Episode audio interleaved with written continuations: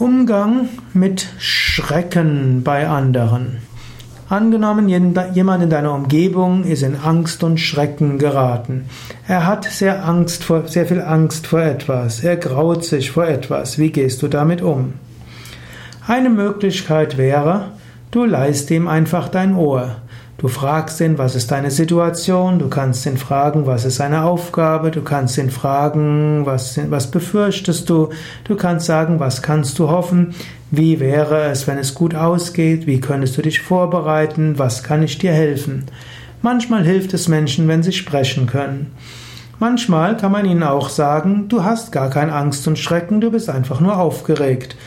Es ist, gibt die natürliche Reaktion des Organismus, Energie zu geben und zu schenken, wenn etwas Wichtiges da ist. Eigentlich bist du nur voller Energie. Spüre mal in dich hinein. Jede Faser deines Wesens vibriert und pulsiert. Ist doch toll, du bist voller Energie. Manchmal kann man Menschen helfen, das, was sie als Schrecken begreifen, zu sehen als positiv nutzbare Energie.